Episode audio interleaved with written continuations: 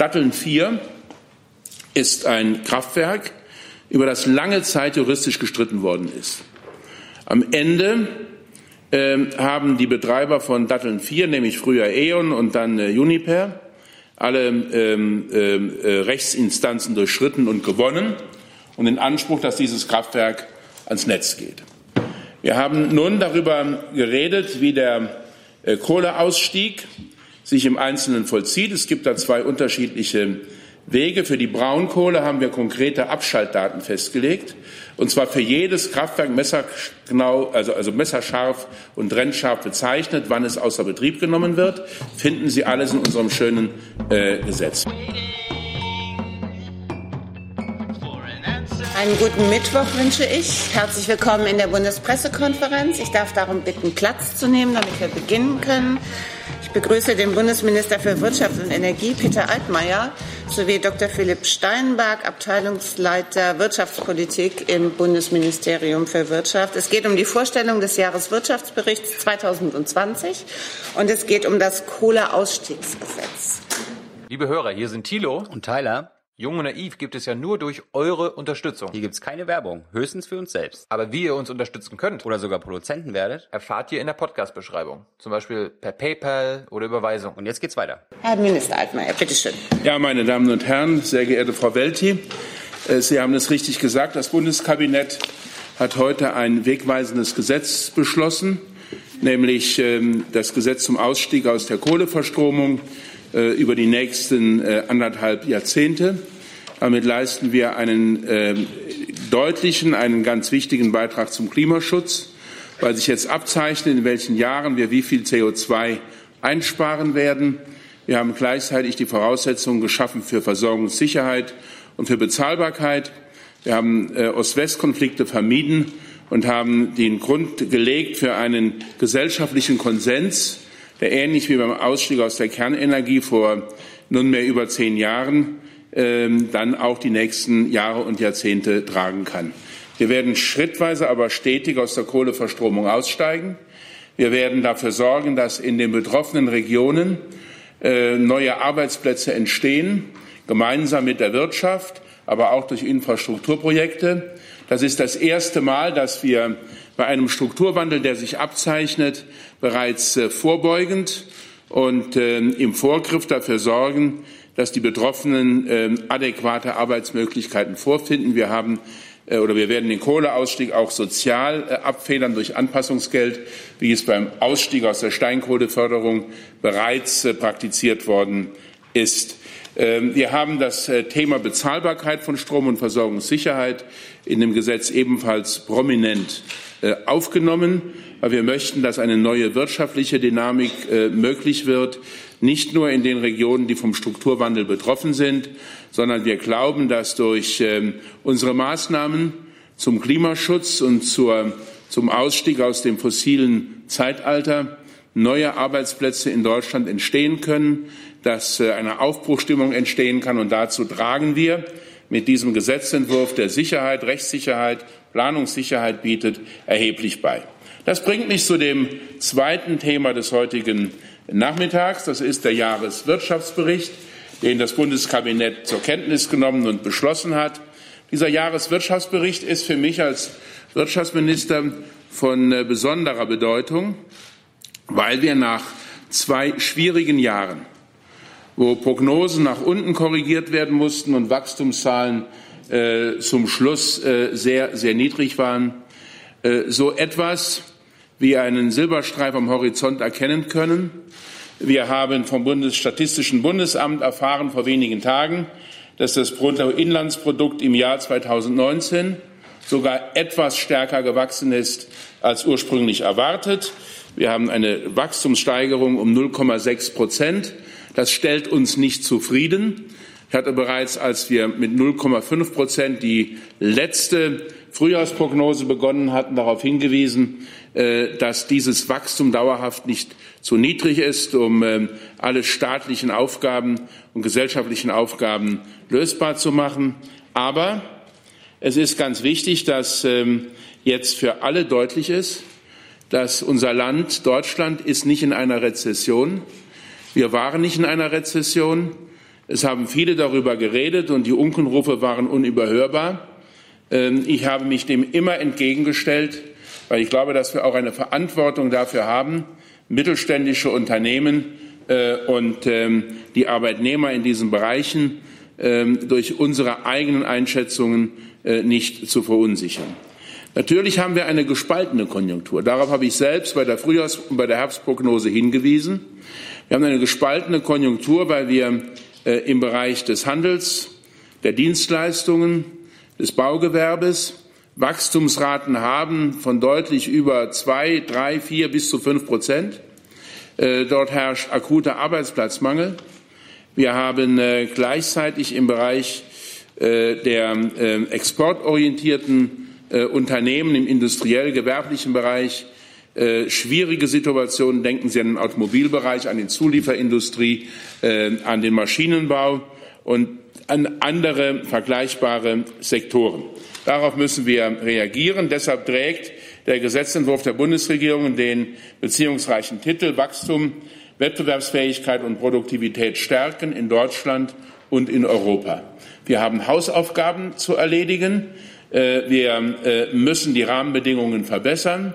Dazu gehören für mich planbare äh, Stromkosten, Dazu gehören für mich äh, erträgliche Sozialabgaben und dazu gehören für mich auch äh, investitionsfreundliche steuerliche Rahmenbedingungen.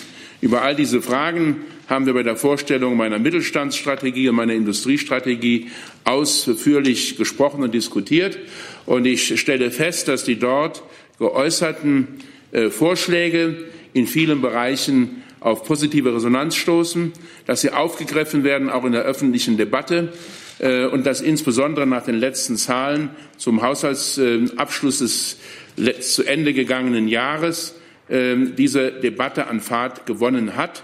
Und ich bin überzeugt, dass auch in der Amtszeit dieser großen Koalition äh, entsprechende Maßnahmen und gemeinsame Beschlüsse möglich werden, wenn sich denn die Koalitionspartner darauf verständigen.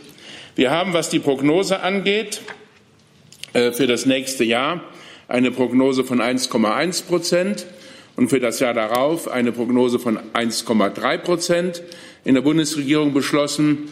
Damit ähm, haben wir eine Trendwende, was die Belebung der Konjunktur angeht. Es geht mit kleinen Schritten, es geht nicht äh, äh rasend schnell, aber der Weg geht nach oben und das spiegelt sich auch wieder in der gestiegenen, in der gestiegenen Stimmung äh, der Betroffenen in Gewerbe und in Industrie. Die Indikatoren, äh, die wir zur Verfügung haben, deuten in diese Richtung. Und der Rückgang der Industrieaufträge aus dem Ausland hat sich zuletzt auch abgeschwächt. Der Arbeitsmarkt hat sich ebenfalls positiv entwickelt äh, und die Beschäftigung ist erneut auf Rekordniveau. Auch das ist etwas, was uns stark macht. Ähm, ich bin vorsichtig optimistisch. Ähm, dass wir diese Wachstumszahlen für 2020 nicht nur erreichen können, sondern dass wir dann auch die Trendwende sich verfestigen wird, weil wir erleben, dass die internationalen Spannungen sich nicht weiter verschärft haben, sondern in einigen Bereichen positiv entwickelt haben. Wir haben beim ähm, äh, Austritt Großbritanniens, den ich persönlich sehr bedauere und den wir auch als äh, Bundesregierung durchaus bedauert haben, er wird zum Ende des Monats stattfinden, also morgen. Und ähm, wir haben dort einen harten Brexit vermieden. Wir werden erleben, dass sich die Rahmenbedingungen im nächsten Jahr, in diesem Jahr nicht ändern. Und es gibt uns die Chance, mit Großbritannien gemeinsam eine dauerhafte Regelung zu vereinbaren, äh, die die wirtschaftlichen Rahmenbedingungen äh, günstig erhält. Wir gehen davon aus, dass sich die Konjunktur in einigen Schwellenländern wieder normalisiert und das weltwirtschaftliche Wachstum zunimmt. Und wir haben die Hoffnung, dass der Handelsstreit USA-China sowie die Diskussionen zwischen USA und Europa nicht weiter eskalieren. Das alles hat zur Folge, dass wir nicht nur befriedigt feststellen können, dass der Aufschwung seit zehn Jahren andauert. Zum Ende des letzten Jahres hatten wir zehn Jahre fortgesetzten Aufschwung. Das ist die längste Aufschwungphase seit Ludwig Erhard nicht mehr Bundeskanzler ist, seit Mitte der 60er Jahre. Nein, es hat auch zur Folge, dass wir optimistisch sind, dass sich der Aufschwung in diesem und im nächsten Jahr fortsetzen wird. Die Zahlen habe ich Ihnen genannt. Es besteht allerdings kein Grund für Übermut. Es besteht kein Grund für Nachlässigkeit, denn diese Erholung, die wir konstatieren, wird nur dann auf Dauer äh, funktionieren, wenn die Ausrüstungsinvestitionen entsprechend zulegen, wenn die heimische Nachfrage weiter gestärkt wird durch staatliche Entlastungen, steigende Löhne, höhere Renten wird sie sowieso gestärkt. Aber wir werden auch die Diskussion darüber führen müssen, ob wir im internationalen Vergleich äh, noch angemessene Steuersätze bei der Unternehmensbesteuerung haben. Ich habe mit dem Kollegen Olaf Scholz bereits im Mai letzten Jahres äh, darüber intensiv und ausführlich gesprochen, äh, dass es Notwendigkeiten gibt, die tesorierten Gewinne von Personengesellschaften steuerlich günstiger zu behandeln. Da schienen wir uns damals auch einig zu sein. Über all diese Fragen werden wir in der Koalition weiter reden müssen. Und ich bin besonders ähm, zufrieden, dass es gelungen ist, im Rahmen der CO2-Bepreisung, die wir neu vereinbart haben, ab dem nächsten Jahr eine deutliche Entlastung der EEG-Umlage und damit zum ersten Mal seit Beginn der Energiewende die Aussicht auf ein Sinken der Strompreise für private Haushalte und für äh, nicht privilegierte mittelständische Unternehmen im Bereich Industrie und Gewerbe und Handel äh, zu erreichen. Äh, wir haben uns darauf verständigt im Vermittlungsausschuss, dass sämtliche Mehreinnahmen durch den höheren CO2-Einstiegspreis äh, in die Senkung der EEG-Umlage investiert werden. Ich kann Ihnen das nicht auf Heller und Pfennig ausrechnen, aber es wird eine spürbare Senkung sein. Und damit können wir gerade dem Mittelstand und den Bürgern die Aussicht darauf bieten, dass Strom auch in Zukunft bezahlbar ist. Wir haben immer noch den teuersten Strom für Privathaushalte in der gesamten Europäischen Union und den zweiteuersten äh, bei industriellen Kunden. Bei den energieintensiven sind wir etwas wettbewerbsfähiger. Aber auch dort besteht die Gefahr, dass steigende Börsenstrompreise ähm, äh, ungewünschte Folgen haben. Deshalb ist im Kohleausstiegsgesetz auch Vorsorge dafür getragen, dass das Bundeswirtschaftsministerium gemeinsam mit dem Umweltministerium und dem Finanzministerium im Verordnungswege äh, Senkungen der Netzentgelte, äh, aber auch Maßnahmen für Energieintensive auf den Weg bringen kann. Sie sehen, meine Damen und Herren, die Bundesregierung ist im letzten halben Jahr trotz aller Debatten über Personelles und äh, äh über Richtungsfragen vorangekommen. Die Zusammenarbeit der Koalitionspartner funktioniert in der Sache. Und wir haben im wirtschaftlichen Bereich Grund zu der Annahme, dass die Erfolgsstory auch in den nächsten beiden Jahren weitergeht. Ich habe meine Vorschläge in den letzten Monaten öffentlich äh, vertreten, von der Frage, ob man den Soli nicht äh, von Anfang an hätte äh, über einen längeren Zeitraum so gesetzlich gestalten können, dass alle wissen, wann er komplett ausläuft. Wir haben immerhin im Jahreswirtschaftsbericht im letzten Jahr und in diesem Jahr uns auf die Abschaffung des Soli verständigt. Wir haben dann eben nur noch keine Gewissheit, wann äh, die zweiten zehn Milliarden dann auslaufen. Ich hätte mir dies gewünscht. Äh, ich habe äh, zur steuerlichen Behandlung tesorierter Gewinne von Personengesellschaften eben bereits etwas gesagt. Und ich glaube, wir brauchen auch eine umfassende Unternehmenssteuerreform, so wie sie in den USA und wie sie in Großbritannien durchgeführt worden ist und wie sie in unserem Nachbarland Frankreich vorbereitet wird und demnächst in Kraft treten wird. Die öffentlichen Finanzen sind Gott sei Dank in einer guten Verfassung. Das bedeutet, dass wir trotz Einhaltung der Schuldenbremse, trotz Einhaltung der sogenannten schwarzen Null ähm, den, äh, und dem konsolidierten Bundeshaushalt Spielräume für Investitionen und Spielräume für Entlastungen haben. Und auch das zeigt, dass wir insgesamt auf dem richtigen Weg sind. Ich habe bereits erwähnt, dass das Ziel, die Sozialabgaben unter 40 Prozent zu stabilisieren, eines der wichtigsten Ziele meiner Tätigkeit als Bundeswirtschaftsminister ist. Und wir haben, und damit möchte ich meine Einführung zu Ende bringen, wir haben durch die Industriestrategie, die wir mit einer großen Übereinstimmung zuletzt zwischen Industrie, Gewerkschaften und Politik beschlossen haben, äh, wir haben mit dieser Industriestrategie auch viele Projekte in Gang gesetzt, die sich bereits jetzt als sehr erfolgreich herausstellen. Eines dieser Projekte war die Batteriezellproduktion äh, in Europa. Wir haben das erste IPCI auf europäischer Ebene, an dem auch ein großer deutscher Autohersteller beteiligt sein wird, auch ein großes deutsches Chemiewerk beteiligt ist, bereits in Brüssel genehmigt. Wir haben ähm, ein zweites IPCI in Vorbereitung unter deutscher Führung, äh, von dem ich davon ausgehe, dass wir es noch in diesem Jahr ebenfalls genehmigen werden. Daran beteiligen sich 70 Unternehmen aus 14 europäischen Ländern, darunter sehr wichtige deutsche Unternehmen. Das zeigt, dass wir eine Chance haben, äh, diesen äh, Bereich nach Europa und nach Deutschland zu holen, nachdem er seit über 100 Jahren von dort entschwunden ist. Und das ist wichtig für die Zulieferer im Automobilbereich, weil es zeigt, dass nicht nur Arbeitsplätze durch den Transformationsprozess wegfallen, sondern dass neue Arbeitsplätze entstehen können. Das Fachkräfteeinwanderungsgesetz, das zum 1. März in Kraft tritt, äh, ist ein weiterer wichtiger Meilenstein weil es in vielen Bereichen nach wie vor Fachkräftemangel gibt und der führt dazu, dass Wachstumschancen nicht realisiert werden können. Ich habe zweitens ein Projekt angestoßen, das unter dem Namen Gaia X äh, Eingeweihten jedenfalls bekannt ist. Es handelt sich darum, dass wir endlich eine souveräne europäische und deutsche Dateninfrastruktur schaffen. Dieses Projekt Gaia X, das wir gemeinsam mit der Datenwirtschaft entwickeln, hat inzwischen 150 Unternehmen, die sich beteiligen möchten.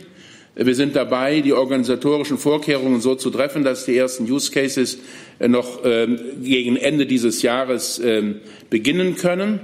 Äh, und das Ziel besteht darin, dass wir neben dem Angebot der großen amerikanischen Hyperscaler, äh, Microsoft und ähm, äh, Google und Amazon, aber auch der chinesischen Anbieter, ein Angebot gerade für kleine und mittelständische Unternehmen für öffentliche Daten schaffen, das eine sichere Speicherung auf hohem Datenschutzniveau ermöglicht und auch die Nutzung der Möglichkeiten der künstlichen Intelligenz durch das Training von Algorithmen in Europa und in Deutschland sicherstellt. Eine Wasserstoffstrategie wird die Bundesregierung in absehbarer Zeit beschließen. Ich bin optimistisch, dass die Ressortabstimmung in wenigen Tagen beginnen wird.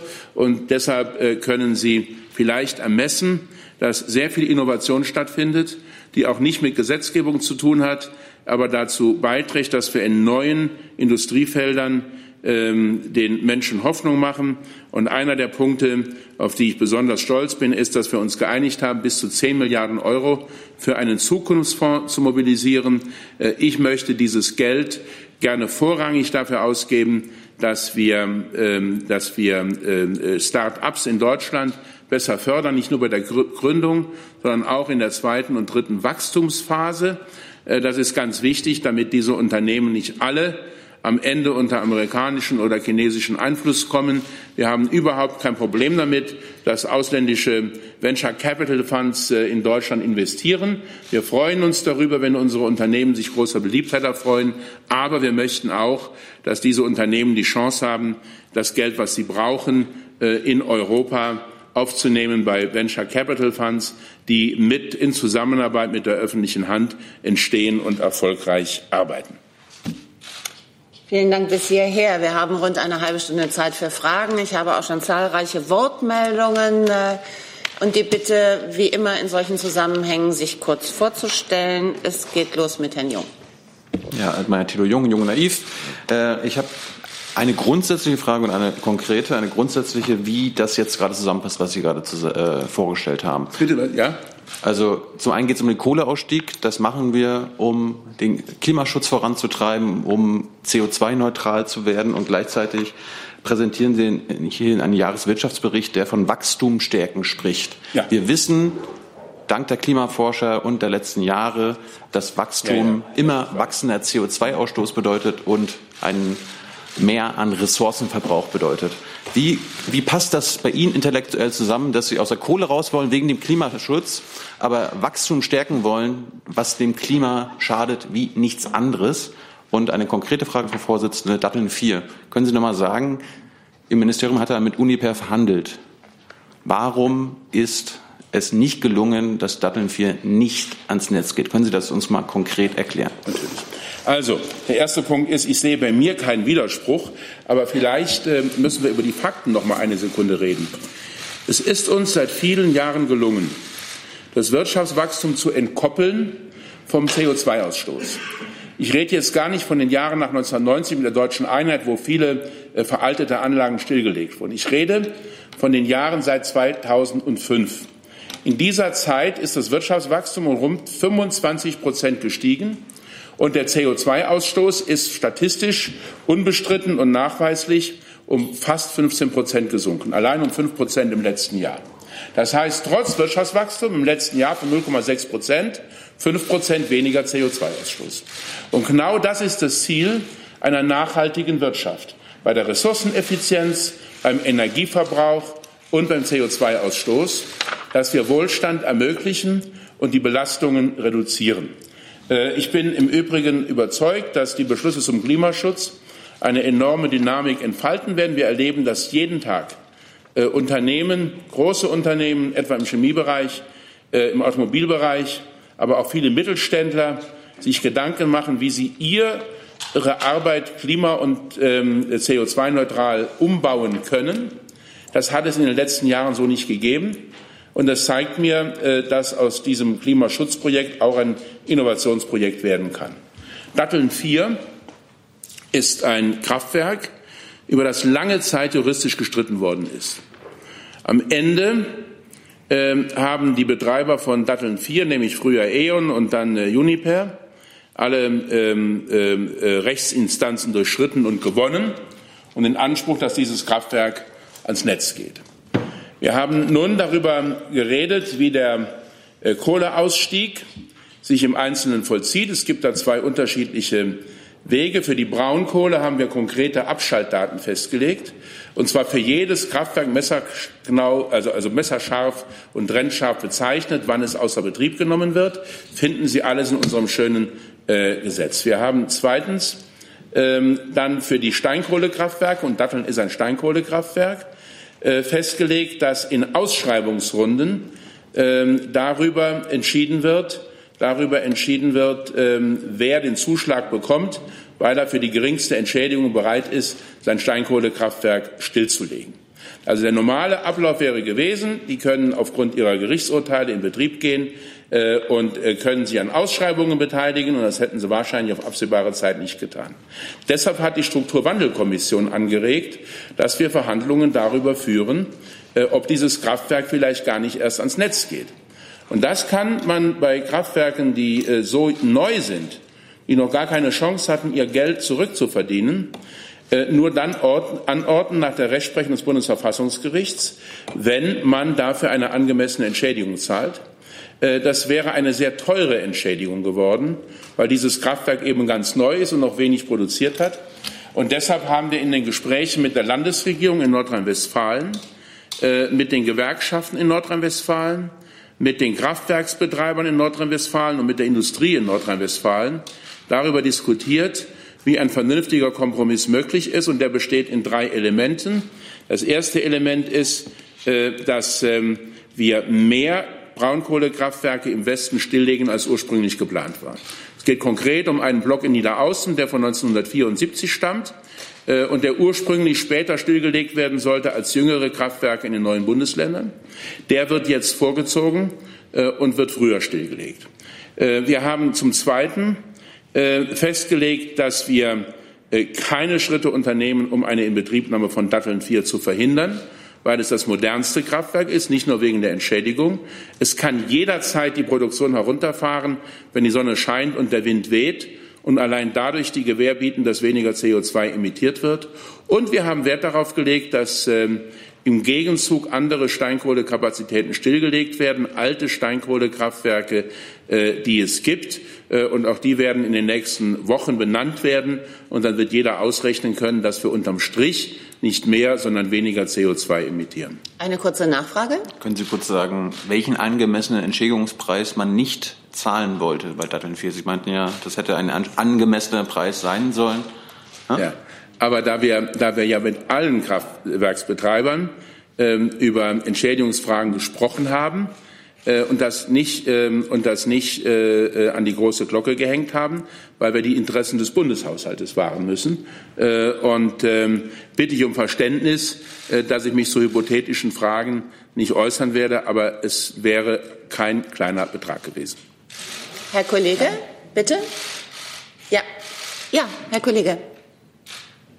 Ähm, Andreas Lochner von Monte. Ich hätte im Anschluss dazu gleich ähm, zwei Fragen. Und zwar zum einen, Sie haben das jetzt erwähnt, dass in den nächsten Wochen schon Kraftwerke benannt werden sollen, die als Kompensation für Datteln 4 aus dem, vom Netz gehen sollen. Heißt das, das wird zusätzlich zu den geplanten und im Gesetz ja stehenden Ausschreibungen passieren? Ist das eine Extramaßnahme oder ist das innerhalb der Ausschreibungen zu verstehen? Das ist die erste Frage. Die zweite Frage, wann hoffen Sie denn, dass ähm, das Gesetz durchs Parlament bringen zu können, um damit sozusagen auch dann diesen Ausschreibungsmechanismus für die Steinkohle in Gang zu setzen? Und äh, vielleicht noch eine kurze dritte Frage. Ähm, Nein. Okay, dann. Wir lassen es erstmal bei den beiden. Dankeschön. Ja, vielen Dank. Ähm, Sie haben sich mit dem Thema sehr intensiv beschäftigt. Das äh, finde ich sehr gut und super, denn wir schreiben die Gesetze ja auch, damit sie gelesen und äh, kommentiert werden. Ähm, wir haben zwei Möglichkeiten, die Kompensation zu erbringen. Das eine ist, indem ähm, äh, Uniper von sich aus eigene Kraftwerke zu einem früheren Zeitpunkt als geplant stilllegt. Und das andere ist, indem wir die Ausschreibungen etwas größer dimensionieren, als es ursprünglich vorgesehen war. Äh, und dann kommen theoretisch auch Kraftwerke von anderen Betreibern in Betracht. Das alles wird, ich habe gesagt, in den nächsten Wochen geklärt. Mir persönlich liegt daran, dass wir sehr schnell diese Klarheit haben, weil dann auch jeder transparent nachverfolgen kann, dass wir unterm Strich CO2 einsparen. Dazu eine Nachfrage? Mit der dritten Frage nehme ich Sie wieder auf die Liste. Habe ich hier schon stehen. Okay, die, die, die, die Frage war noch, ähm, wann können wir denn damit rechnen, dass das, oder wann hoffen Sie, dass das. Ach so, ja, Parlament. Äh, gut, dann bin ich in der Situation, dass ich Exekutive bin. Ich bin zwar auch Abgeordneter, aber ich rede für die Exekutive. Ähm, natürlich ähm, ist das Verständnis, dass wir eine zügige Gesetzesberatung erleben werden. Ähm, und äh, auch deshalb, weil das Strukturstärkungsgesetz äh, in seinem Inkrafttreten ja gekoppelt ist an den Beschluss über den Kohleausstieg. Ähm, aber ich bitte um Verständnis, dass ich dem Parlament jetzt keine Vorgaben machen möchte, bis wann es die dritte Lesung anzusetzen hat. Das wäre im Verhältnis Exekutive Parlament nicht so eine dolle Idee, glaube ich. Also ich habe einen großen Respekt vor dem Parlament und äh, deshalb äh, wird die Regierung wird die Regierung in den Gesprächen, die wir führen, versuchen, dem Parlament alle offenen Fragen so umfassend zu beantworten, dass der Prozess äh, beschleunigt werden kann. Frau Kollegin, bitte. Pinsler von der Zeit. Herr Minister, eine Verständnisfrage. Habe ich Sie richtig verstanden, dass Sie am Anfang gesagt haben, dieser Gesetzentwurf sieht einen stetigen Ausstieg der, aus der Kohle vor? Ihnen wird ja von Seiten der Umweltverbände gerade vorgeworfen, dass Sie so, so, so sogenannte Klumpenrisken äh, produzieren, weil Sie immer ganz ans Ende jeder Periode gehen. Also mitnichten sind Sie stetig mit dem Ausstieg. Und zum Zweiten, ähm, wie glauben Sie, dass Sie die Beihilfen an die LEAG ähm, beihilferechtlich durch die EU bekommen? Eine der Dinge, die man hört, ist, dass Sie sagen, Sie bezahlen die für den Rückbau des Tagebaus, aber dafür haben Sie ja von Vattenfall meines Wissens schon mal 1,7 Milliarden gekriegt. Wieso muss der Steuerzahler das nochmal bezahlen? Ähm, also, es ist so, dass, wenn ich von Stetigkeit rede, dann meine ich, dass wir von jetzt bis 2038 oder sogar 2035. Wir überprüfen ja im Jahre 2026, ob man den Komplettausstieg vielleicht drei Jahre vorziehen kann. Wird sehr stark von Versorgungssicherheitsgesichtspunkten abhängig sein. Ähm, dass wir in diesem ganzen Zeitraum niemals mehr, äh, sondern immer weniger Steinkohlekapazitäten am Netz haben werden. Ab dem Jahre 2022, wenn die erste Stilllegungsrunde ähm, ähm, äh, erledigt ist. Ähm, wir haben, wir haben äh, schon öfter in der energetischen Transformation äh, bestimmte Stilllegungen auf wenige Jahre konzentriert. Das beste Beispiel ist der Ausstieg aus der Kernenergie.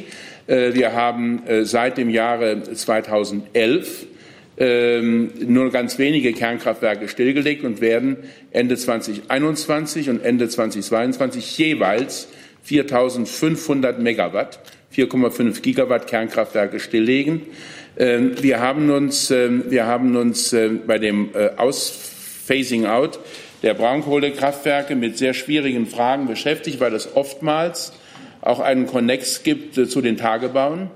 Wann sind die Tagebauer ausgekohlt?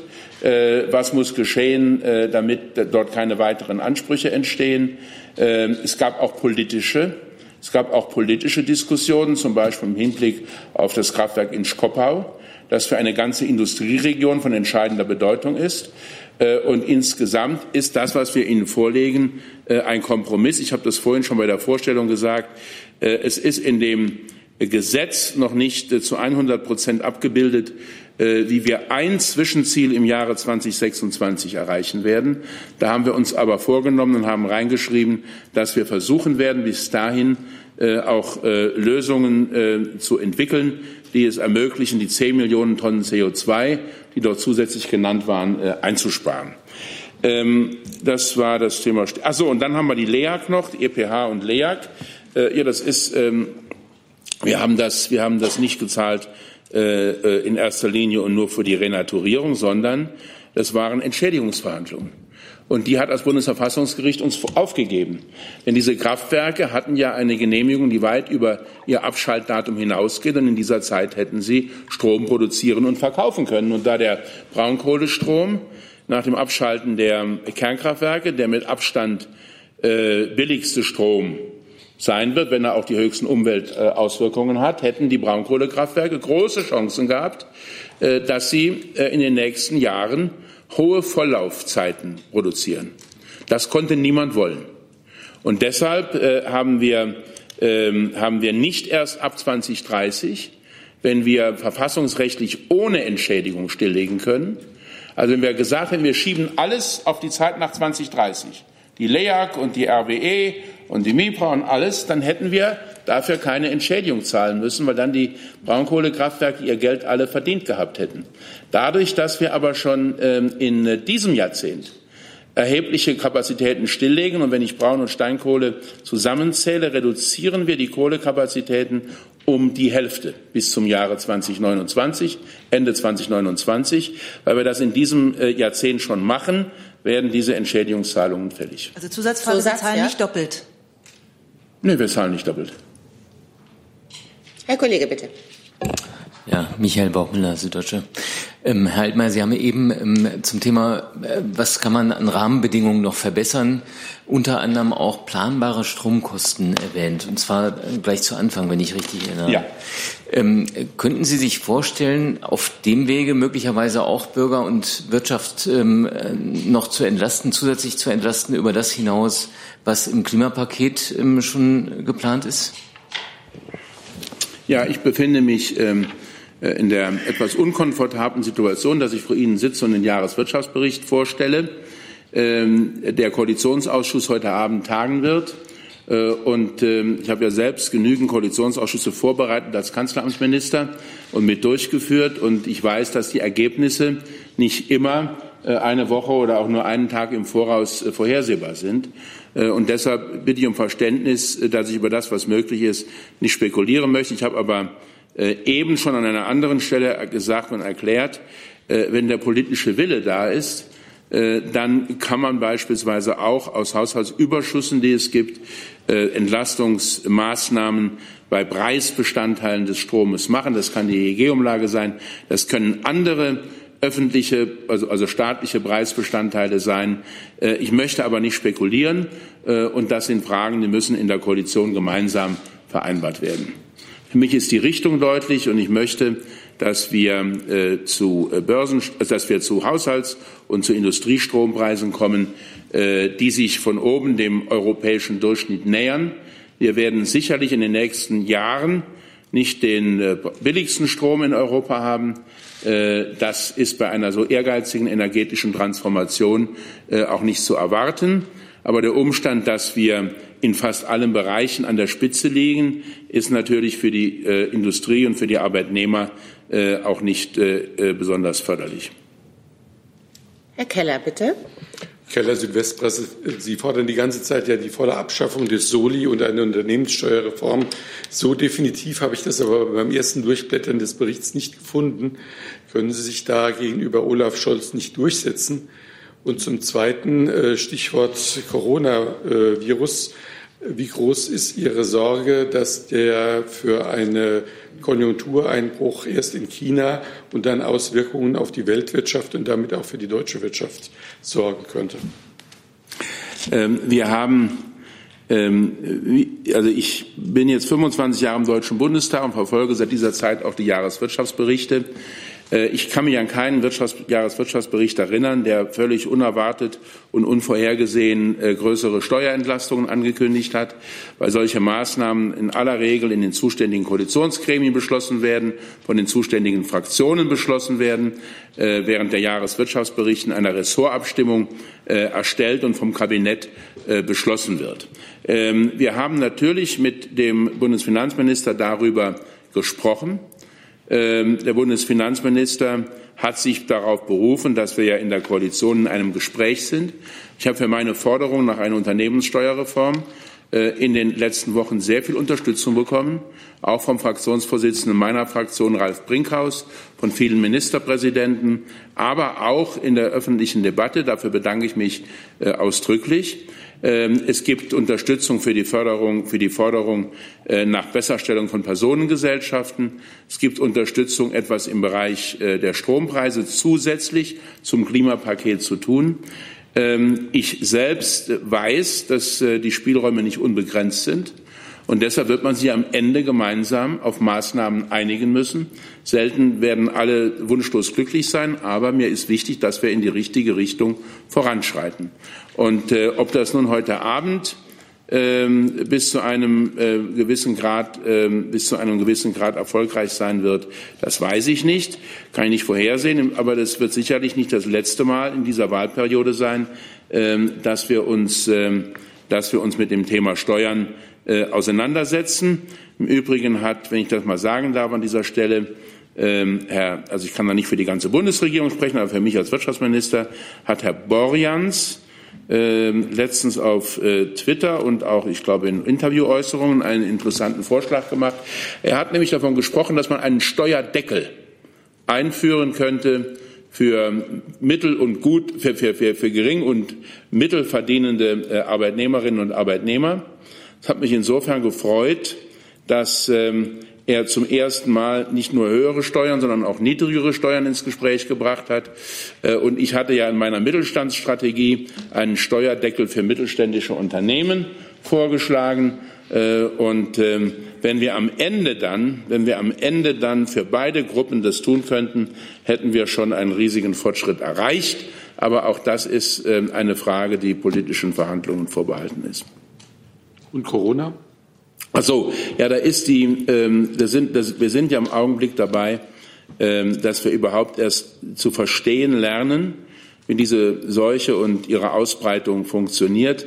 Die Datenbasis ist momentan noch zu dünn, um irgendetwas zu sagen äh, über äh, wirtschaftliche Auswirkungen. Ähm, das äh, kann man verantwortlich nicht tun, aber ich werde ja Ihnen auch dann noch mal irgendwann einen weiteren Bericht an dieser Stelle äh, erstatten und dann werden wir mehr wissen gemeinsam. Es ist jetzt seriös nicht möglich. Herr Jessen. Hans Jessen, freier Journalist. Herr Altmaier, es ist bekannt geworden, dass die jetzigen Ausstiegszeitpunkte vor allem für die Kraftwerke in der Lausitz sehr nah dran liegen an den Zeitpunkten, die nach äh, den Businessplänen früherer Betreiber sowieso den Ausstieg aus wirtschaftlichen Gründen bedeutet hätten. Frage also, warum werden zwei Milliarden für etwas gezahlt, was sowieso äh, hätte passieren sollen? Und zum Zweiten, äh, die Folge, äh, so wird argumentiert, dieser Subventionen äh, oder Kompensationszahlung bedeutet, dass Kohle selbst dann noch im Markt gehalten wird, wenn sie rein marktwirtschaftlich eigentlich unrentabel gewesen wäre. Das würde vom Ergebnis her dem Ziel, das Sie propagieren, nämlich möglichst raschen Kohleausstieg, widersprechen. Ähm, erst einmal ist es nicht bekannt, was Sie sagen, sondern es gab einen Bericht in einem großen äh, Magazin, das samstags erscheint. Früher ist es montags erschienen. Äh, und dieser Bericht war sehr akkurat, was die Fakten angeht, die dargestellt wurden. Und wenn ich das zusammenfassen darf mit meiner äh, bescheidenen Sprachkompetenz, dann war das so, ähm, dass Sie, dass Sie gesagt haben, es gab zu einem Zeitpunkt, als ähm, dieses Kraftwerk von Vattenfall verkauft wurde an die LEAG, ähm, gab es eine, äh, bei, der, bei Vattenfall, das ist der alte Betreiber, mehrere Szenarien, wie lange dieses Kraftwerk noch wirtschaftlich betrieben werden könne. Äh, und äh, eines von diesen Szenarien hat einen früheren Ausstiegstermin prognostiziert, Andere haben längere Ausstiegstermine äh, prognostiziert. Diese Szenarien sind aber nach dem allem, was wir wissen, und wir haben natürlich nachgefragt, von der LEAG niemals übernommen und schon gar nicht bestätigt worden. Aber sie haben möglicherweise eine Rolle gespielt in den innerschwedischen Diskussionen, weil die schwedische Politik sich entschieden hatte, den Kohleausstieg zu forcieren. Deshalb hat Vattenfall Kohlekraftwerke und, Braunkohlekraftwerke veräußert. Ähm, das hat dazu geführt, dass sie beispielsweise der LEAG auch einen Negativpreis bezahlt haben. Das heißt, die LEAG hat Geld bekommen, dass sie diese Kraftwerke mit all den Lasten der Renaturierung und so weiter übernommen hat. Äh, und, äh, aber keine Vereinbarung, wie lange diese Kraftwerke laufen sollen. Äh, ich habe noch eine gute Erinnerung an die Zeit, als wir die Kohlestrukturkommission zum ersten Mal vereinbart hatten. Das war 2016 in der vorigen großen Koalition. Da habe ich das mit Sigmar Gabriel und Barbara Hendricks verhandelt als Kanzleramtsminister. Und ähm, damals ähm, und damals haben die ostdeutschen Ministerpräsidenten ähm, großen Wert darauf gelegt, äh, dass sie in all ihren Planungen davon ausgehen, dass die Braunkohlekraftwerke bis Mitte der 40er Jahre in Betrieb bleiben. Das heißt, ähm, wir haben ähm, äh, überhaupt keine Hinweise derzeit, dass etwas anderes irgendwo geplant war, weder von den Bundesländern noch von der LEAG. Wenn Sie andere Informationen hätten oder haben sollten, wenden Sie sich vertrauensvoll an mich. Ich bin immer bereit, dazu zu lernen, aber im Augenblick kann ich das nicht erkennen. Ganz kurze ähm, Nachfrage, bitte. Kurze Nachfrage. Ähm, es gab ja nicht nur äh, Berichte dieses großen, bedeutenden Magazins, sondern die Unterlagen, auf die sich äh, dieser Bericht stützt, liegen auch anderen Journalisten vor. Das waren schon äh, interne Planungen und Szenarien, ähm, vor allem von Vattenfall. Ja, aber die sind nicht, das, die sind nicht die Betreiber zum jetzigen Zeitpunkt. und der jetzige Betreiber hat ja. dieses Szenario nie bestätigt. Richtig. Ähm, als der jetzige Betreiber übernommen hat und ein eigenes großräumiges Szenario entwickelte, konnte er möglicherweise ja auch davon ausgehen, äh, dass Kompensationszahlungen im Raum äh, stehen. Der Fakt ist, und das war die zweite Frage, bitte ich noch darauf äh, einzugehen, wenn durch die Kompensationszahlungen eben dann doch ein finanzielles Polster bei den Unternehmen äh, geschaffen wird, dass Kohle länger im Markt hält, als sie bei zum Beispiel wachsenden CO2-Preisen äh, marktfähig wäre. Dann halten Sie die Kohle durch Subventionen künstlich im Markt. Der Mechanismus besteht doch. Nee, das, das, das bestreite ich jetzt ausdrücklich. Ähm, wir alle wissen nicht, wie sich der CO2-Preis entwickelt. Aber angenommen, er würde sich so entwickeln, dass äh, Kohle, Steinkohle oder Braunkohle unwirtschaftlich wird dann möchte ich das Unternehmen kennen, das dann seinen finanziellen Polster dafür einsetzt, diese Kraftwerke weiterhin zu betreiben und sozusagen das Geld im Schornstein zu verbrennen. Das macht eigentlich keinen Sinn, denn äh, die äh, Zertifikatepreise, die vor drei Jahren noch bei 4,50 Euro lagen, jetzt bei 25 Euro liegen, sind in den letzten drei Jahren stetig gestiegen. Äh, und es spricht im Augenblick nichts dafür, dass sich diese Entwicklung nicht auch in Zukunft fortsetzt. Und dann kann man trefflich darüber spekulieren, äh, ob dann tatsächlich alle Kraftwerke noch so lange äh, äh, produzieren werden, äh, wie es im Ausstiegsbeschluss vorgesehen ist. Aber das hat mit Entschädigungen nichts zu tun, sondern mit der Frage der Wirtschaftlichkeit. Wir haben noch knappe zehn Minuten. Das zeigt übrigens, dass die Klimapolitik der EU, die von Deutschland unterstützt worden ist, wir haben ja den Emissionshandel seit der Zeit maßgeblich mit durchgesetzt. Und ich habe die Reform des ETS, die dazu geführt hat, äh, dass wir jetzt höhere CO2-Preise haben, als Kanzler, als Umweltminister und als Kanzleramtsminister vorangebracht. Ähm, das hat halt eben dazu geführt, dass heute das marktwirtschaftliche Emissionshandelssystem äh, für Industrie und äh, für Stahl und für Kohle und äh, Strom funktioniert. Und die Folgen können Sie jeden Tag sehen. Wir haben noch knappe zehn Minuten ähm, und ich habe noch vier Wortmeldungen. Ja. Kriegen wir das hin? Wir können doch sammeln, oder? Ungern, Frau Ungern, Marschall. okay, dann machen wir es direkt. Gut, ähm, Birgit Marschall von der Rheinischen ja. Post. Ich habe auch zwei Fragen und zwar ähm, Einfach zu, Ihre Meinung zur Grundsatzkritik an diesem Kohleausstiegsgesetz. Ähm, die lautet ja, es wird unglaublich teuer für den Steuerzahler mit einem Klimaschutzeffekt, der aber geringer ist, als die Empfehlungen der Kohlekommission waren. Also wie kontern Sie dieses, diese, diese Meinung? Ähm, und zweite Frage ist, ähm, Sie wollen ja Verträge schließen, öffentlich-rechtliche Verträge und auch einen Vertrag mit den Betreibern. Ähm, ist der, sind diese Verträge denn jetzt noch änderbar, wenn sich im parlamentarischen Verfahren noch Änderungen ergeben? Ähm, also, äh, letzte Frage zuerst. Äh, selbstverständlich hat das parlamentarische Verfahren immer äh, Vorrang und ähm, wir haben ja diese Verträge noch nicht abgeschlossen, nicht unterzeichnet, sodass also die Möglichkeit besteht, dafür zu sorgen, dass Verträge und Gesetz konkurrent sind. Alles andere würde auch keinen Sinn ergeben.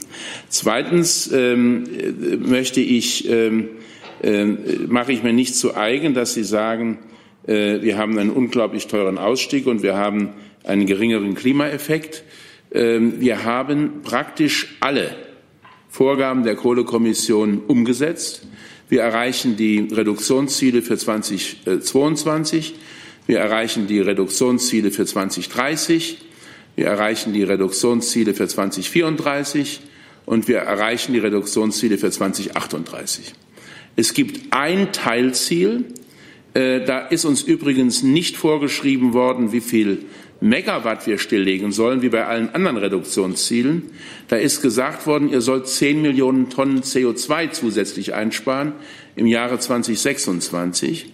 Ähm, und äh, dieses Ziel ist nicht äh, komplett mit Maßnahmen unterlegt. Und da haben wir uns vorgenommen, dass wir nacharbeiten wollen, sodass ich die Auffassung vertrete, dass wir nicht nur die Ziele erreichen können, sondern dass wir sie sogar übererfüllen können, weil wir bereits im letzten Jahr gesehen haben und im vorletzten Jahr, ähm, in beiden Jahren sind nach langer Pause die CO2-Emissionen wieder gesunken. Und das hat seinen Grund darin, dass viele Kohle- und Braunkohlekraftwerke ihre Produktion runtergefahren haben, wenn der Wind wehte und die Sonne schien, äh, um negative Börsenstrompreise zu vermeiden, weil die weniger attraktiv sind äh, wenn man höhere äh, Emissionszertifikate zahlen muss. Ähm, also ich persönlich, ich persönlich bin überzeugt, wir erreichen diese Minderungsziele, äh, auch wenn wir in dem einen Punkt, den ich Ihnen eingeräumt habe, noch Hausaufgaben machen müssen. Herr Kremer. Christian Krämer von Reuters. Ich hätte auch zwei Fragen, und zwar einmal zu den Exporten. Da sind Sie überraschend positiv, prognostizieren plus zwei Prozent dieses Jahr, während der DRHK, der eigentlich viel näher dran ist, von dem ersten Rückgang seit zehn Jahren ausgeht. Woher kommt der Optimismus bei Ihnen? Und meine zweite Frage nochmal zu den Hausaufgaben, die Sie zu erledigen haben. Ähm, Ihnen wird ja vorgeworfen, sehr viel anzukündigen, aber zu wenig davon umzusetzen. Können Sie vielleicht sagen, wo Sie am realistischsten in dieser Legislaturperiode noch sehen, dass es mit den Hausaufgaben vorangeht? Naja, also ähm, was das äh, Umsetzen und Versprechen angeht, ähm, ich meine, Sie sehen das vielleicht so, ähm, aber ich glaube, dass äh, wir sehr viel umgesetzt haben in diesen äh, ein, dreiviertel Jahren äh, vom Thema Kohleausstieg, vom Thema Klimaschutz, ganz zu schweigen, äh, beim Thema Batteriezellproduktion, beim Thema Gaia X. Äh, wir haben die steuerliche Forschungsförderung gegen anfängliche äh, Widerstände in der Koalition bereits im letzten Jahr ins Gesetz geschrieben. Wir haben jetzt vor wenigen Wochen die steuerliche Förderung der energetischen Gebäudesanierung festgeschrieben. Wir haben zweimal den Arbeitslosenversicherungsbeitrag gesenkt, einmal um 0,5 Prozent, dann um 0,1 Prozent. Ich könnte die Reihe fortsetzen. Ich gebe Ihnen das gern auch mal bei Gelegenheit schriftlich, äh, weil ähm, wir äh, nicht immer so laut darüber geredet haben, aber am Ende die Erfolge für sich äh, sprechen. Und ähm, wir haben die GWB-Novelle jetzt äh, in die Verbändeanhörung gegeben. Da geht es um das Wettbewerbsrecht. Äh, wir sind dabei, eine europäische Industriepolitik zustande zu bringen. Äh, und ähm, ich habe ähm, äh, ich habe mit, bin mit meinen Kollegen aus Frankreich, Polen und Italien auch dabei, das europäische Wettbewerbsrecht schonend zu modernisieren, wie es in der Industriestrategie drinsteht. Also ich sehe, ich sehe, dass es auf vielen Feldern vorangeht, auch wenn man immer noch schneller arbeiten könnte. Vor wenigen Wochen haben Sie alle spekuliert, wie lange die Koalition noch besteht. Ich habe die große Hoffnung, dass wir unseren Wählerauftrag erfüllen. Das heißt, wir haben dann noch rund ähm, ein, äh, äh, knapp anderthalb Jahre Zeit, Dinge umzusetzen und zu erreichen. Und diese Zeit sollten wir nutzen. Äh, und äh, ich, bin da, ich bin da überhaupt nicht äh, pessimistisch.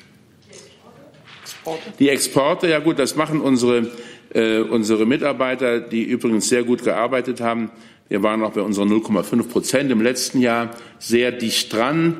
Ein großes Magazin hat geschrieben, am dichtesten dran. Und ähm, wir die reden natürlich mit den Verbänden in diesem Bereich, die reden mit allen Beteiligten. Wir haben im Übrigen auch ein eigenes äh, Frühwarnsystem, äh, das uns Einblicke über die tatsächliche Entwicklung äh, vermittelt. Äh, und äh, da sich die Stimmung im exportierenden Gewerbe aufgehellt hat, ist es so, dass wir hier einen vorsichtigen Optimismus zugrunde legen, der sich zum Beispiel auch darauf gründet, dass, ich habe das vorhin so vornehm umschrieben, in Schwellenländern das Wachstum wieder anzieht. Das sind zum Teil richtig große Schwellenländer, äh, wo es äh, um äh, zig Milliarden geht. Ähm, also wir können Ihnen das gern auch noch mal auseinandersetzen auf der Arbeitsebene in einzelnen Punkten. Aber wir haben uns das nicht leicht gemacht und unsere bisherigen Prognosen waren ja alle auch von einem großen Realismus geprägt ganz kurz noch ergänzen darf, also wir haben einfach ein, ein, ein doch sehr beeindruckendes Anwachsen des Welthandels wieder auf zwei Prozent. Dieses Jahr letztes Jahr war es extrem wenig. Äh, deswegen ähm, glauben wir eben, dass hier eine gewisse positive Entwicklung äh, zu gegenwärtigen ist. Herr Hönig. Herr Altmann, aber zum Thema Steuern. Äh, Carsten Schneider hatte heute vorgeschlagen, die Soli-Abschaffung vorzuziehen auf den 1. Juli.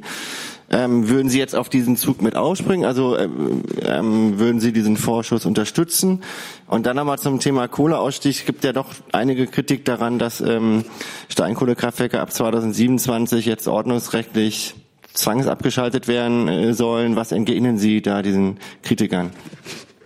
Ja, beim letzten Punkt äh, entgegne ich den Kritikern, äh, dass wir im Gesetz uns sehr skrupulös an der Rechtsprechung des Bundesverfassungsgerichts orientiert haben.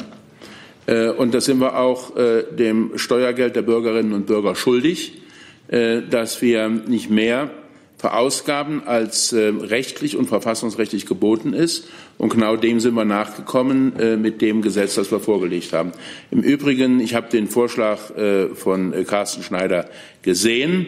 Ähm, bitte aber um Verständnis, dass ich jetzt nicht jeden Vorschlag äh, kommentieren möchte. Ich weiß nicht, ob sich Olaf Scholz das schon zu eigen gemacht hat. Sobald ich äh, darüber etwas erfahre, werde ich mir erlauben, eine eigene Position dazu zu formulieren und die mit meinen CDU-CSU-Kollegen abzustimmen. Schade. Schade, ja. ja. Zu der Solidaritätszuschlagfrage äh, würde mich noch interessieren, Herr Schneider hat argumentiert, dass die Binnennachfrage gesteigert werden kann äh, durch ein Vorziehen, weil die Kaufkraft dann steigt. Ist das überhaupt etwas, was mit Blick auf den Jahreswirtschaftsbericht und Ihre Wirtschaftsprognose, Wachstumsprognose sinnvoll wäre? Denn mir scheint das Problem ja eher in der Industrieproduktion zu liegen als in der Binnennachfrage. Also das vielleicht einfach nur die Mechanismus noch mal sagen. Sie sagten eben, äh, der Zukunftsfonds, da hätten Sie die 10 Milliarden schon eingesammelt. Habe ich Sie da richtig verstanden? Nein, nein. Ach so. Können Sie ein Wort dazu sagen, wie weit Sie da sind? Ja, also ähm, äh, erstmal ähm, die erste Frage war noch mal. Soli. Ach so, ja, Soli, genau, genau. Also wir haben äh, im letzten Jahr äh, die Binnennachfrage enorm gestärkt in der Größenordnung von mehreren Milliarden durch das höhere Kindergeld beispielsweise, durch die Abschaffung äh, des oder durch die, die Rückkehr zur Parität bei den Zusatzbeiträgen zur Krankenversicherung. Da gibt es eine Aufstellung. Äh, das hat mit dazu beigetragen, dass wir in einer konjunkturell schwierigen Zeit äh, den Kopf nicht unter Wasser hatten. Insofern war das richtig. Ähm, der zweite Punkt ist, ähm, dass wir bei steuerlichen Maßnahmen ähm, bei steuerlichen Maßnahmen natürlich, wenn es geht, nicht nur konsumtive, Ziele im Auge haben sollten, sondern auch investive Ziele. Das ist ja der Grund, warum ich mich für eine Unternehmenssteuerreform stark gemacht habe. Ähm, das ändert aber nichts daran, dass ich die Komplettabschaffung des Soli nach wie vor für richtig und für notwendig halte, aus Gründen auch der Glaubwürdigkeit des, der staatlichen Institutionen. Der Soli wurde, wurde für alle eingeführt mit dem Versprechen, ihn auch irgendwann für alle wieder abzuschaffen. Ähm, das muss der Staat einlösen. Äh, und ähm, deshalb ist sowieso meine Auffassung, äh, dass wir äh, überlegen müssen, wie man dieses Versprechen so einlösen kann, dass die Finanzierbarkeit gewährleistet ist und ähm, dass am Ende aber auch eine Befriedungswirkung eintritt. So, und nochmal, der Vorschlag von Carsten Schneider hat bisher äh, das sage ich jetzt äh, bei allem Respekt auch für den Kollegen Carsten Schneider, äh, aber noch keinen offiziellen Status, soweit ich sehen kann. Und deshalb bitte ich um Verständnis. Zukunftsfonds? Der Zukunftsfonds, da ist es so, dass wir im letzten oder im vorletzten Koalitionsausschuss war es, eine Grundsatzeinigung in der Koalition erreicht haben, dass wir einen Zukunftsfonds von bis zu 10 Milliarden einrichten. Dieser Zukunftsfonds soll bei der KfW eingerichtet werden. Dieser Zukunftsfonds soll äh, für die Finanzierung von Wachstums- und Innovationstechnologien verwendet werden und außerdem auch für Klimaschutzprojekte. Ähm, wir äh, haben in meinem Haus dazu ein erstes Konzept erstellt, wie wir uns das vorstellen, und wir werden in den nächsten Wochen äh, mit dem Bundesfinanzministerium und den dortigen zuständigen Mitarbeiterinnen und Mitarbeitern darüber reden. Das Ziel ist, dass wir ein äh, geeintes ähm, Vorgehen dann bis zum Sommer ähm, äh, beschließen. Ich bin in den nächsten Monaten auch turnusgemäß Vorsitzender des Verwaltungsrates der KfW. Das war ich schon im Jahre 2017, 2018. Danach war Olaf Scholz mein Nachfolger. Jetzt bin ich wieder sein Nachfolger. Das ist das übliche, der übliche Ablauf der Dinge. Äh, und äh, das ist eine gute Voraussetzung dafür, dass äh, BMF, BMW und KfW gemeinsam mit den Fraktionen dieses Thema angehen. Herr Minister Altmaier, vielen Dank. Wenn Sie noch Zeit hätten, ich hätte noch Wortmeldungen. Äh, ja, wir können also, äh, ich, muss, ich muss auch noch irgendwo einen Mittagsimbiss jagen, aber äh, vor dem nächsten Termin. Aber wir können noch, wie viel, wie viel haben wir denn noch? Wie viele Worte? Also drei hatte ich jetzt noch auf dem Zettel. Okay, gut. Drei. Die jetzt sich noch mal ja. melden, ja. dann. Das okay. Ähm, Klaus Hinkel, Zeitung für kommunale Wirtschaft. Ich wollte noch mal zur Sprache bringen die Kritik aus dem Stadtwerkelager an dem Kohlepaket. Da gibt es ja zwei Ebenen. Zum einen, dass das Paket äh, zu Lasten der modernen Steinkohlekraftwerke gegangen ist bei wegen zu niedriger Höchstpreise bei den Ausschreibungen und viele Kommunen oder Stadtwerke sind ja beteiligt an modernen Steinkohlekraftwerken. Und zweite Kritikebene bezieht sich ja auf die Wärmeversorgung in großen Städten, in Kommunen. Stichwort Fernwärme, da müssen ja jetzt die Stadtwerke umswitchen, Fuel Switch machen von Kohle auf Gas und da gibt es doch die Kritik, dass die, die Anreize zu gering sind für diesen Brennstoffwechsel, also Kohleersatzbonus. Was sagen Sie dazu? Äh, naja, also ich kann das nicht so ganz nachvollziehen. Äh, wir haben zum einen ja gerade eben auf die Frage von Herrn Jung darüber diskutiert, dass das modernste Steinkohlekraftwerk Datteln 4 ans Netz gehen wird. Äh, und wenn man Ausschreibungen macht, dann ist es aus meiner Sicht auch wenig äh, attraktiv, vor allen Dingen dann, wenn die Höchstpreise äh, überschaubar sind, ist es nicht attraktiv, die modernsten Kraftwerke stillzulegen, die ihr Geld noch nicht verdient haben, sondern es ist attraktiv, äh, die alten Pötte, die auch richtige CO2-Emittenten äh, sind, stillzulegen. Insofern habe sich da äh, dieses Argument mir nicht erschlossen. Und der zweite Punkt ist, ja, Fernwärme, das ist ein, ähm, ein wesentlicher Punkt. Ähm, wir haben uns immer dazu bekannt, dass wir den äh, Anreize setzen für Kraft-Wärme-Kopplung auf Gasbasis, dort wo es heute auf Kohlebasis geschieht. Das ist im Gesetz bereits enthalten und kann mit Verabschiedung in Kraft treten. Nun sagen einige bei den Stadtwerken, es ist zu wenig. Ich muss Ihnen sagen, es hätte mich auch gewundert, wenn Sie gesagt hätten, es ist zu viel. Äh, so, äh, darüber, darüber wird im, ähm, im, im, im parlamentarischen Verfahren sicherlich noch bei Anhörungen und anderswo diskutiert werden. Wir haben uns die Sache nicht leicht gemacht und wir sind zunächst einmal der Auffassung, dass wir ein interessantes Angebot unterbreitet haben. Äh, aber das wird sich dann in der Praxis herausstellen. Dann Herr Gers, bitte. Ja, hier Theo Gers, Deutschlandfunk. Herr Altmaier, zwei kurze Fragen.